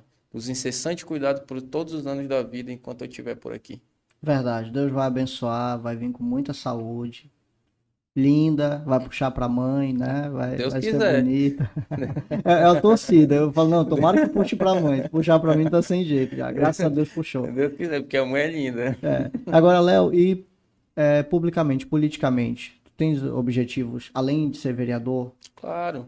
É, é, pra- Eu, eu sempre quis, eu acho que eu me enxergo, Marcelo, muito como parlamentar, né? Então, assim, É, eu tenho um sonho de ser deputado, eu acho que... Estadual são... ou federal? Ou os dois? Rapaz, eu acho que onde a gente puder mais ajudar o município, mas eu tenho vontade de, de é, galgar todos os degraus. Sim. Entendeu? Eu acho que a gente não pode pular nenhum degrau. É importante a gente ter essa experiência. Né? Eu passei por algumas, algumas situações na minha vida, meu pai sempre é, nos guiou através dos, dos bons costumes do trabalho. Então eu, eu quero galgar todos os degraus. Eu tenho o sonho de ser prefeito, eu tenho o sonho de ser deputado. Eu acho que todo político tem. E eu não pretendo parar. Mas também eu, eu costumo ver os sinais. Né? Então, se Deus realmente reservou isso para mim, Ele vai abrir as portas para que eu possa alcançar o objetivo. Se a gente vê que o objetivo não está dando, eu vou focar em outros projetos e continuar minha vida. Eu penso que a política ela deve ser feita assim. A gente também tem que dar. Se a gente vê que a gente não vai ter esse crescimento, a gente precisa dar oportunidade para que outras pessoas possam desenvolver o trabalho que tu acredita. É, na campanha eu preguei muito a questão da renovação, mas as pessoas têm uma ideia errada da renovação. Eles acham que a renovação é a pessoa nova. E quando eu digo nova, eu digo nova de idade. Sim. E não é. A renovação está ligada a novas ideias. Entendeu? Independente se o cara tem 90 anos ou 10 anos. Né? O dono da KFC nos Estados Unidos ficou milionário aos 85 anos. O que mostra que uma pessoa de 85 anos, de 90, de 60 tem todo o potencial de uma pessoa nova. Está ligada a novas ideias. Pessoas que não tiveram a oportunidade de passar pelaquela casa de leis, por uma prefeitura, né, por uma Assembleia Legislativa ou pelo Congresso. Então, eu acredito muito nisso. Então, é, eu peço a Deus que Ele me mantenha com a mente criativa e uma mente sempre motivada para continuar a trabalhar e que Ele me proporcione as oportunidades para que a gente possa continuar galgando degraus. Né? E só assim eu acredito que a gente vai conseguir. Tem, tem que ter muito trabalho. O, o, o, o prefeito, o Chico, ele sempre me diz que a melhor resposta para tudo é o trabalho. Se tu aprender e, te, e colocar na tua cabeça que se tem uma pessoa te criticando, tu vai trabalhar. Se tu tá com algum problema e tu vai trabalhar, o trabalho vai responder tudo, todas as críticas, entendeu? Às vezes a gente precisa trabalhar aqui para que esse trabalho apareça seis meses depois, mas tu não pode parar no meio do caminho, tem que continuar trabalhando. Né? E, e isso vai se transformar realmente é, naquele fruto que tu vai poder colher lá na frente. E eu acredito que é por aí, a gente precisa realmente trabalhar.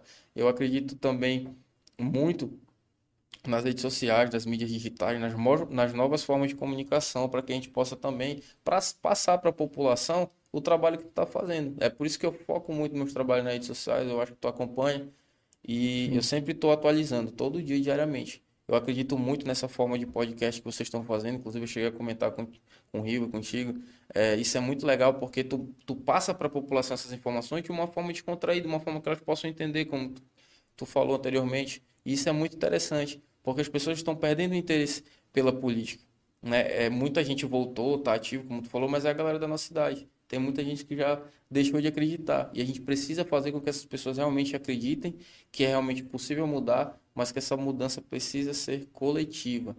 E elas, a política só vai mudar quando o eleitor ele ficar é, cobrando com mais eficácia, cobrar realmente a qualidade do parlamentar, o trabalho do parlamentar. E hoje uma das ferramentas para que o parlamentar possa prestar conta de seus trabalhos é a internet. Por isso eu vou fazer prestação de conta a cada seis meses. Eu quero fazer um trabalho é realmente transparente, né? E com muita informação para que a gente consiga levar isso a todo mundo, né? Todo mundo que que do município de Capanema e até dos outros municípios. A gente tem diálogo com vários vereadores e a gente consegue pegar esse trabalho, pegar o que foi implantado em outro município que deu certo e tentar implantar aqui.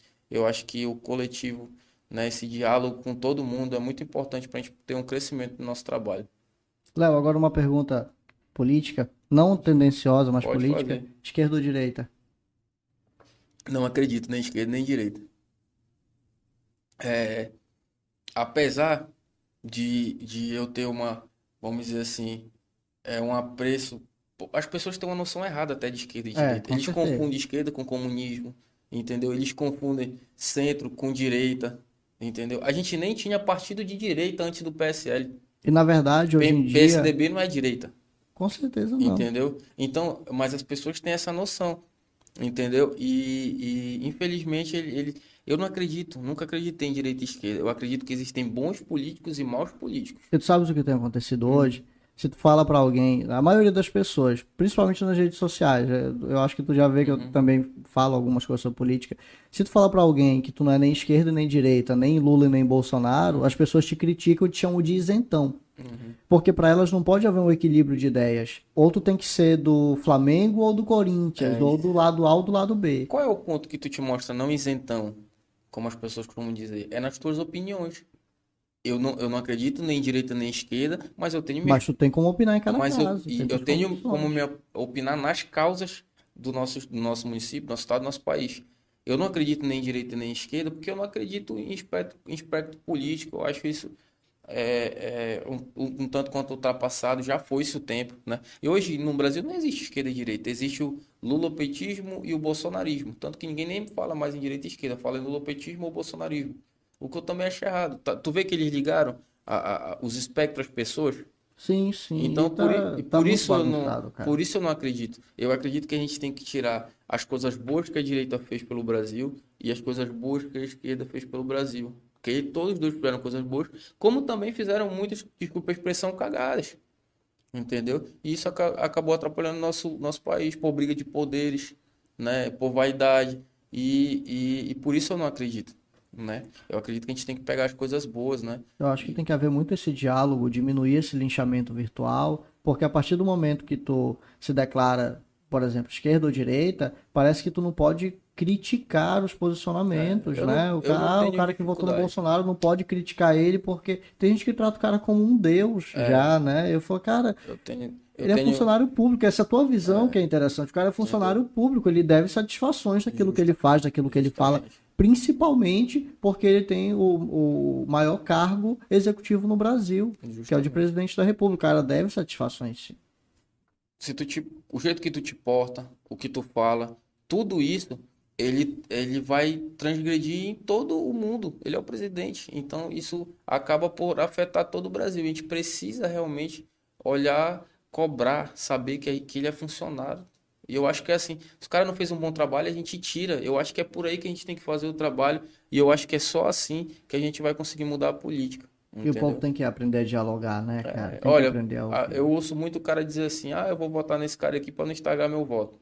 Aí o cara diz: ah, mas tu votou num cara que não tem qualificação. Na, na candidatura presidencial passada, a gente tinha advogado com um bilhão de, de coisa, a gente tinha eh, administrador, a gente tinha gente, eh, Tinha médico, professor, tinha médico, a gente tinha gente de todas as qualificações possíveis. Aí depois o cara chega comigo e diz: não, eu votei nele porque eh, eu acho que tinha que ser ele. Era o menos pior, né? Aí quando passa, aí quando passa, tá assim, com dois anos, a galera começa a fazer besteira, aí o cara diz, é, a gente tem que votar em gente qualificada, não sei o que. Aí chega a eleição, não vota. Tu entendeu?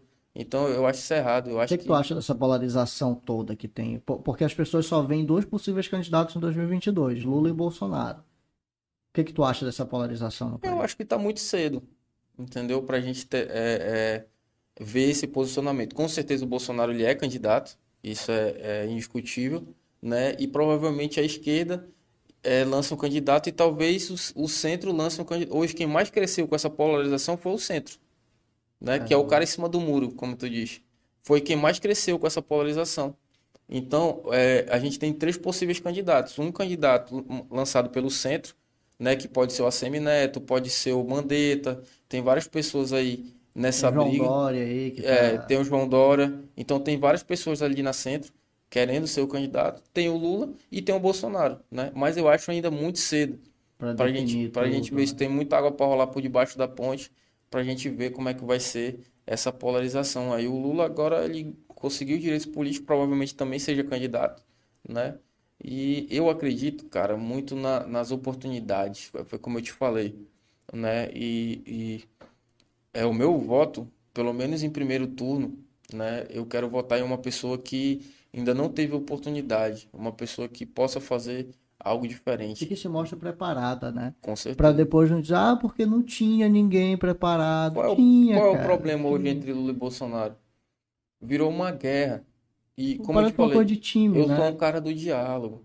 Apesar de, de ter é, minha tendência entre os dois, gostar mais de um do que do outro, mas virou uma guerra. Então, o cara que é Bolsonaro não gosta do Lula. Virou uma... E o cara que é Lula não gosta do cara que é Bolsonaro. E eu não acho que é por aí. Então eu prefiro votar em um cara que ainda não foi, que pode é, é, é, acabar com essa guerra, mudar, né?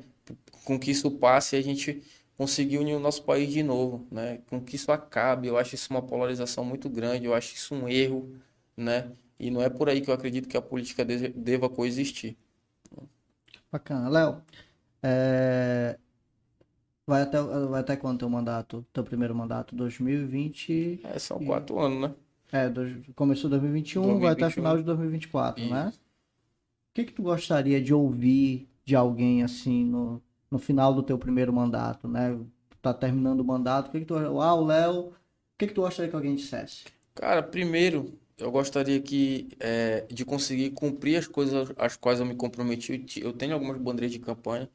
Eu queria que as classes que eu me comprometi a trabalhar se sentissem honradas, né? Que o, as pessoas que que trabalharam comigo todos esses, esses, esses anos e também que se aproximaram de mim um pouco mais recente se sentissem honradas também, mas que a população né, se sentisse, é, como é que eu vou dizer, é, satisfeita com o trabalho, que eu conseguisse realmente é, fazer o que eu me propus e quem vai dizer, eu acho, Marcelo, essa questão de tu sentir se tu foi bem ou mal são as eleições, independente do cargo Sim. que tu venha concorrer.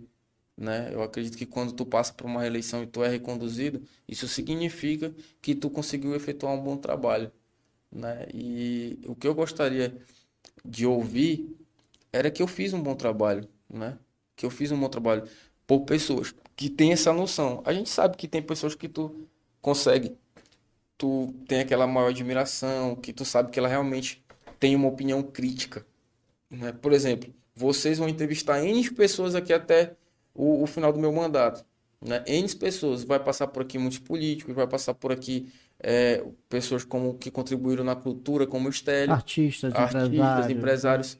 E o que eu quero é que, por exemplo, no final de quatro anos eu volte aqui e tu tenha ouvido falar de mim em alguns programas, que eu fiz um bom trabalho, que eu desenvolvi um trabalho legal, que eu contribuo para o município de Caponema, assim como meu pai contribuiu, entendeu? Que o nome, nome do nosso trabalho, do nosso mandato seja levado e que a gente possa construir e galgar esses degraus. Eu acho que é, esse é o reconhecimento do trabalho. Quando tu consegue evoluir, quando tu consegue galgar novos degraus, é porque o trabalho está dando certo.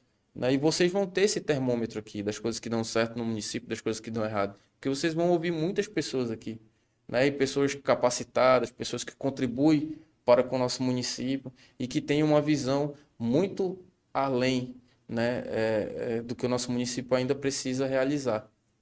Qual que tu acha que é o teu maior desafio como vereador? Eu acredito que hoje o meu maior desafio como vereador é a questão da pandemia, né? Ela impossibilita a gente de de estar com o povo. Eu sou um cara que eu gosto de estar ouvindo a população. Quando tu fala em descrédito com o setor público, assim com a Casa de Leis, com a Câmara ou com qualquer outro político, é, ele acaba que a população ela não vai até a Câmara assistir as sessões. Então ele não sabe se tu está trabalhando ou não. Por isso eu utilizo muito as mídias digitais para mostrar que a gente está trabalhando, que tu está ligado realmente às causas sociais e que tu está fazendo o papel do vereador. Só que eu gosto de ir além, entendeu? Porque o papel do vereador é legislar, criar, propor leis e fiscalizar o executivo. Mas eu gosto de ir além, eu gosto de visitar as comunidades, eu gosto de ver o que é está faltando para poder também auxiliar o prefeito. Olha, prefeito, está faltando tal coisa em tal comunidade, entendeu? Oficializar, pedir. Eu gosto de ouvir a comunidade para ver o que realmente a gente pode resolver lá a curto, médio e longo prazo, entendeu? Para a gente poder também sanar aqueles pequenos problemas que pode parecer que não faz diferença na vida é, é, de toda a população, mas faz naquela comunidade. Sim, então certeza. eu sou um cara que gosta de estar no campo. E isso, a pandemia ela acaba impossibilitando a gente de fazer isso. E, e esse mandato também, é, é por ser novo, né, por ser o mais novo hoje na Câmara, por ser o vereador mais votado. Quantos ele é... anos lá? Tenho 29. 29, jovem demais. Com cara de bebê, mas 29. então isso acaba dando muita empolgação para a gente trabalhar. E, eu, é, e a gente se vê, às vezes, engessado. Mesmo assim, eu faço tudo que eu posso fazer. Eu continuo indo aqui e acolá, tomando todos os cuidados, mas tentando ao máximo me mexer. E estando à disposição. Eu faço questão de me colocar sempre à disposição. Para onde precisar do mandato, para onde precisar do nosso trabalho, para mim estar tá lá presente, para mostrar que realmente a gente é um funcionário que a gente precisa estar tá onde a população necessita, não somente na Câmara Municipal de Capanema. Que bacana, Léo. Essa visão política eu acho muito interessante, porque antes as pessoas mal debatiam política, né? A política ela era um campo muito do, dos intelectuais, dos ricos, e hoje a gente tem uma área muito mais ampla para um debate político. Eu acho interessante que tu tenhas essa mentalidade, que é uma mentalidade de uma maioria na Câmara Municipal de Capanema hoje. Eu conheço muitos vereadores que realmente estão engajados no bem público, né? Eles não querem benefício para si próprios. E, cara, eu acho muito bacana isso. Claro. Eu, eu acho muito interessante que haja uma visão política do diálogo e do benefício do coletivo. Com né? O, o, povo de Capanema precisa, merece, mais do que precisar, o povo merece isso, porque é um povo trabalhador, é um povo que conquista com muita facilidade. Capanema não é cidade polo só porque tem um comércio forte, mas por causa da população que está nesse comércio, movimentando, fazendo seu trabalho, dos pais de família que acordam cedo para levar o pão de cada dia para sua casa. E, e, eu acho que o político tem que ter essa visão de que, poxa, eu posso melhorar a vida desse cara e eu vou melhorar a vida desse cara. Vou trabalhar para que esse cara tenha condições, para que o filho dele possa estudar, para que quando ele precise de um médico, ele tenha um médico. Né? A visão política correta é essa: trabalhar em prol de um bem público. E com, como tu acha que está a relação da Câmara com o prefeito hoje? A relação é, é muito boa, graças a Deus. O, o prefeito Neto hoje, ele, ele, os 15 vereadores, eles são do lado do prefeito Chico Neto, né? Os 15 vereadores são da base do prefeito Chico Neto. Então isso já demonstra que a relação entre a Câmara e a prefeitura ela é extrema harmonia. O Chico ele é, o, ele é um político nato, ele é um cara assim que eu, tô, Marcelo, eu acompanho muitos políticos na minha vida toda.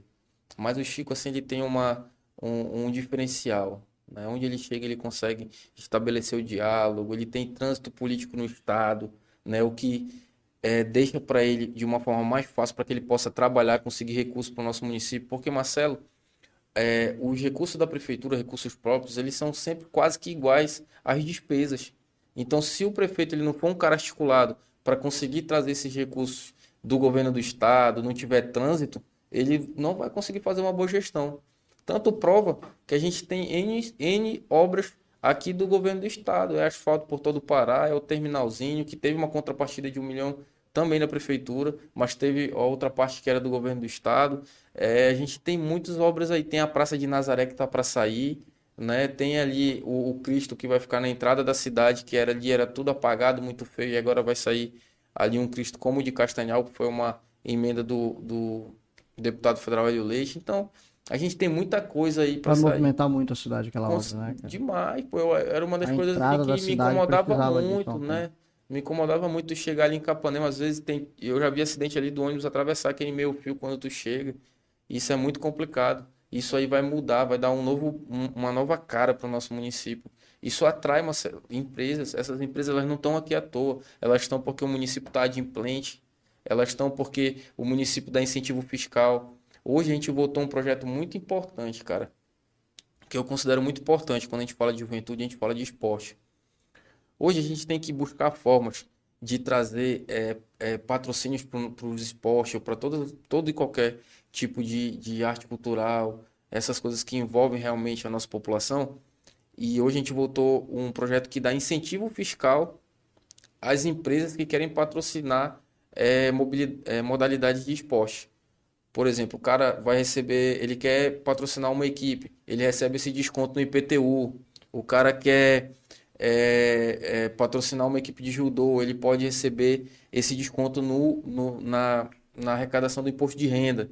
Então ele não vai perder o dinheiro, ele já ia realmente fazer, é, é, mandar esse governo, esse dinheiro para a União e agora ele pode reverter, né, os empresários aqui do nosso município podem reverter uma parcela desse dinheiro e investir no nosso município, né, através de patrocínio a nossos atletas. A gente tem atleta aqui que já foi campeão é, nacional, campeão em outros países aí na modalidade de Muay Thai. A gente tem atleta de tudo quanto é, é, é modalidade e a gente precisa fazer com que o nosso município alavanque. Quem sabe Capanema jogar aí o Campeonato Paraense, né?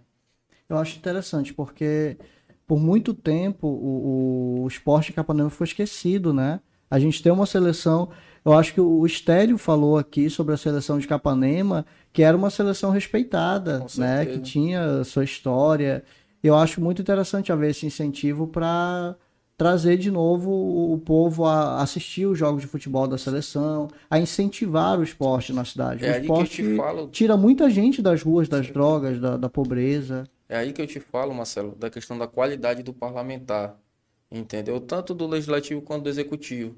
Quando tu busca outras formas para que tu possa movimentar o esporte, fomentar o esporte dentro do nosso município. E esse projeto né, que inclusive foi um projeto do nosso prefeito, mandado para a Câmara, que já foi aprovado pelos vereadores, ele vai gerar agora patrocínio direto de fomento ao esporte pelas empresas. E a gente tem muita empresa grande aqui. A gente tem o Líder, tem o Matheus, tem o Carlito, tem o São Geraldo. Né? A gente tem muita empresa grande dentro do nosso município e que ela pode contribuir diretamente com o fomento do nosso esporte.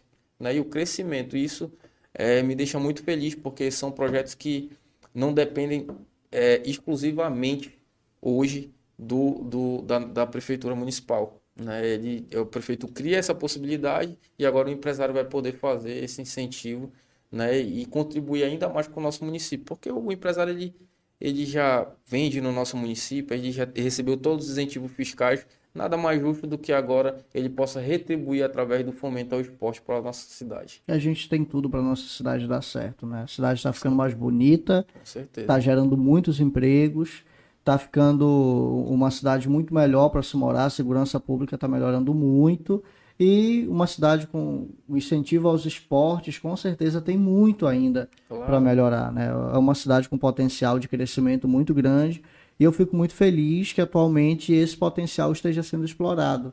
Né? A gente precisa de, de gestor, tanto gestor quanto os parlamentares que tenham essa visão para apoiar o gestor naquilo que é benéfico para a cidade, né? Que tenham essa visão a cidade realmente precisa crescer. Além de ser bonita, a cidade deve oferecer uma boa condição de moradia para quem está, está nela.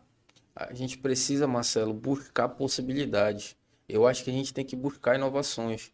Né? E aqui eu deixo meus parabéns para o secretário de Indústria e Comércio, Marcelo Pierre, que foi... Em breve a gente vai é, conversar com ele aqui. Pronto. Viu? O Marcelo é um cara que ele foi é, é, a, a outros estados através é, atrás de empresas para se instalarem no nosso município. Né? O Matheus está aí a prova disso. Foi ele lá, indo atrás, mostrando o potencial comercial do nosso município, como ele está indo atrás hoje de outras empresas e mostrando ainda o potencial comercial do nosso município. Né? A gente tem, por exemplo, aqui embaixo de, da gente o Aquífero Pirabas. Ele já foi através, atrás de algumas cervejarias para que pudesse implantar dentro do nosso município e gerar ainda mais empregos. Né? Isso mostra o compromisso do, do Marcelo para com a gestão, para com o desenvolvimento do nosso município e mostra é, que o nosso município tem muito potencial e que a gente precisa ir atrás né, desses, desses incentivos, dessas formas de trabalho para colaborar com a prefeitura. Né? Eu acho que o vereador, por exemplo, ele tem que ir na Assembleia Legislativa, fechar parceria com deputados para que possa trazer emendas parlamentares para o município, para ajudar o prefeito, e com seu deputado federal, né, atra através de, de de emendas também para contribuir com o nosso município. Eu acho que esse conjunto, quando eu falo de união, eu falo por aí. Eu acho que a gente tem que sair, tem que se movimentar, tem que se mexer. A gente tem subsídio para isso, né? Para que a gente possa se movimentar e conseguir trazer esses recursos para dentro do nosso município. E eu sou enjoado. Eu vou mesmo. Vai, vai Mas, cobrar mesmo. Vai rapaz, dar... eu vou pular. Chego lá e, e aí, deputado, como é que tá? Bora dar uma ajudinha no município ali. E aí o cara mostra o que ele quer fazer. Claro, eu vou preparado, eu levo o projeto, eu levo as coisas que eu acredito que devem ser implantadas dentro do município e eu tento convencer o cara a trazer a emenda para É interessante que haja essa, essa união, né? essa busca de, de ajuda, de recursos através dos deputados, do, dos demais políticos, porque trabalhando em conjunto tudo sai muito melhor, né? É bom quando tem a permissão, às vezes, para fazer isso, porque, por incrível que pareça, se tu pegar os prefeitos da região, da região aqui, tem prefeito que ele diz, ah, não vou pegar a emenda daquele deputado, só recebo desse, porque ele é o meu deputado. Pois é, para que fazer isso? Cara, é, a cidade, justo, é aquilo que eu te falo, é os entraves da política ainda que ficou no passado, mas que algumas pessoas ainda resistem. Mas o Chico, ele não faz isso. Se tu pegar aí as coisas, é, é de tudo quanto é deputado. E ele faz questão de frisar, eu tô aqui para receber emenda. né? Eu tenho, claro, ele tem o deputado dele, ele tem as pessoas que ele vai apoiar, mas ele faz questão de receber e faz questão de convidar a pessoa para a inauguração para falar que foi uma parceria construída através daquele deputado, porque vários deputados tiveram votos no nosso município, eles precisam colaborar com o nosso município, mostrar que trabalho dentro do nosso município é um voto que eles tiveram. Né? E eu fico muito feliz porque o Chico ele dá essa liberdade para que todo mundo possa trabalhar em conjunto, né? E uma das coisas que me motivou a trabalhar é isso. O, o Chico é um dos caras que me motiva, porque ele trabalha em conjunto, né? Ele, ele, ele mostra os caminhos, né? É um dos caras que que, que me inspira. Eu não procuro me inspirar em gente muito longe, não. Eu gosto de pegar aqui perto, que tu tem mais um acesso, tu consegue extrair tudo de bom e colocar em prática. Eu ia até te fazer uma pergunta nesse âmbito agora, que tu, mas tu já falou que não se inspira, mas eu ainda vou te perguntar. Hum. É, eu, eu, já vi que tu tens uma admiração enorme, claro, pelo teu pai, pelo exemplo de político que ele foi, pelo prefeito da, da, da cidade de Capanema, mas no âmbito nacional, tem algum político em quem tu se inspire e por quê? Um deputado, um, um presidente, ex-presidente, senador? Cara, hoje está muito complicado por conta da polarização, sim, sabe? Sim. Assim, os caras são, são muito ou é aquilo ou não é. É, Como se tu falar o nome de um isso. pode. Não, eu falo, mas assim, eu não acredito muito nisso. Mas um cara que, que eu acho que é muito competente, hoje é um dos caras mais atuantes da Câmara Federal, né? E um cara que eu procuro acompanhar o trabalho dele e tudo. É, eu acredito que, apesar de ele também ser esse cara muito radical uhum. nas posições dele, mas assim, é um cara que eu acho que hoje, atualmente, não falando do, do, do, dos antigos, claro que tem outras sim, pessoas que me inspiraram, que já passaram aí pro, para o Brasil afora. Mas hoje, atuando em atividade, eu acredito que é, o, o, o, deputado federal Eduardo Costa, um cara que trabalha muito, o Hélio tra trabalha muito, mas eu acho que um cara que é mais da minha idade e que eu consigo é, linkar e aprender algumas coisas é o Marcel Van Hatten. Marcel Van Hatten, já, já vi algumas coisas dele. É, cara realmente é um cara é preparado. realmente preparado, um cara que, que é, realmente trabalha muito para as causas de uma forma nacional, assim, né? Se tu falar um político mais próximo de mim, tem vários, tem o Eduardo Costa, tem o, Chico, né? Tem meu pai, Sim. né? Tem muitas pessoas aí que passaram, é, tem o, o, o ex-prefeito Alexandre Buchacra, que foi um cara que sempre, porra, sempre assim me incentivou, né? O, o doutor Jorge, eu tive, eh, Marcelo, a grata satisfação de poder estar tá no convívio dessas pessoas. Então, se hoje eu tô, Aprendeu muito, eu né? devo muito a esses caras, porque pelo papai ser um cara é, muito direito, muito honesto, ele, eu sempre tive a possibilidade de conviver com todas essas pessoas, em reuniões, em tudo. Eu era o único menino que eu lembro que estava envolvido com isso desde criança. E nunca foi me pediram para me retirar. Eu sempre me, também me pus no meu lugar. Então eu pude aprender muito com todos eles. Então eu sou grato a todos eles. Né? São pessoas assim que colaboraram muito com o com, com meu caráter, com o meu perfil. E eu acho que um, uma das qualidades que o ser humano precisa ter é a gratidão. E eu sou muito grato a todas as pessoas que passaram pela minha vida e que me trouxeram até aqui, agora esse momento, para essa entrevista contigo. Que bacana. A entrevista, Léo, tá muito boa. Se a gente fosse levar, levava essa entrevista aqui a noite toda. Mas a gente vai precisar encerrar, porque daqui a pouquinho tá chegando o lanche da Burger Music aqui pra gente. Já falaram comigo aqui, Marcelo, já tô mandando, já tá chegando. E é, é, algo é, que tira até a concentração. O Renan é muito é, gente boa. Renan é chefe, Renan é chefe. tá mandando aqui pra gente. E daqui a pouquinho tá chegando. Léo, enquanto isso eu quero, te aproveitar, eu quero aproveitar para te agradecer, cara. Obrigado por ter aceitado o convite, por sempre ser esse cara solícito e claro. disposto a, a, a ceder o seu tempo, né, para estar tá aqui com a gente, para esclarecer as dúvidas da população e a nossa também, que a gente faz uma, essa ponte aqui para que o povo esteja sempre bem informado. Obrigadão, cara, obrigado mesmo. Nada, Marcelo, eu acho que eu sempre, como eu te disse, eu sou um cara do coletivo e eu sou funcionário. Tu também é um cidadão pagador de impostos, eu sou teu funcionário. Independente de eu estar num programa ou não, eu sempre vou estar à disposição para esclarecer essas dúvidas. Eu não sou um cara de me esconder das perguntas. Hoje, até o final do mandato, que me for perguntado, eu vou dar minha posição. Eu acho que é por aí que a política deve ser construída. Eu agradeço a oportunidade de poder estar conversando com todo mundo, podendo expor um pouco da minha vida, do meu trabalho e do que a gente pretende fazer aí nos próximos anos. Eu acho que esse trabalho que vocês vêm fazendo, que vocês vêm construindo, é, do Coati Podcast é uma coisa muito bacana e inovadora no nosso município. Né? A gente precisa também de mais pessoas que consigam trilhar esse caminho, porque assim a gente vai conseguir levar mais informação para a população para a galera nova, né? E até incentivar outras pessoas jovens igual a gente entrar na, na, política e poder também contribuir para com o nosso município. Eu sei do potencial do nosso município e acredito que tem muita gente aí que, é, se eleito fosse, faria um excelente trabalho. Eu só tenho a agradecer, meu irmão. Obrigadão, mano. E lembrando aqui que você que tem vontade de ter o seu próprio podcast, agência nova está com toda a estrutura preparada para também produzir o seu podcast, tá? O Léo como vereador, se algum outro político quiser, um empresário, é, conversa com a gente, manda mensagem pro nosso amigo Riva Daiva, vou dar aqui o número, Riva, vai chover de gente te mandando mensagem aqui, ó.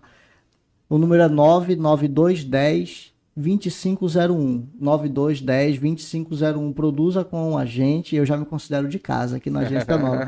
Produza com a gente seu comercial a gente gerencia suas redes sociais eu tenho certeza que você vai gostar do trabalho é um trabalho de qualidade com equipamento de ponta e com certeza é, vai vender mais vai dar um resultado muito melhor. Léo brigadão boa noite obrigado pessoal de casa e na próxima sexta-feira se Deus quiser nós estaremos aqui novamente com o Coati Podcast Tamo junto.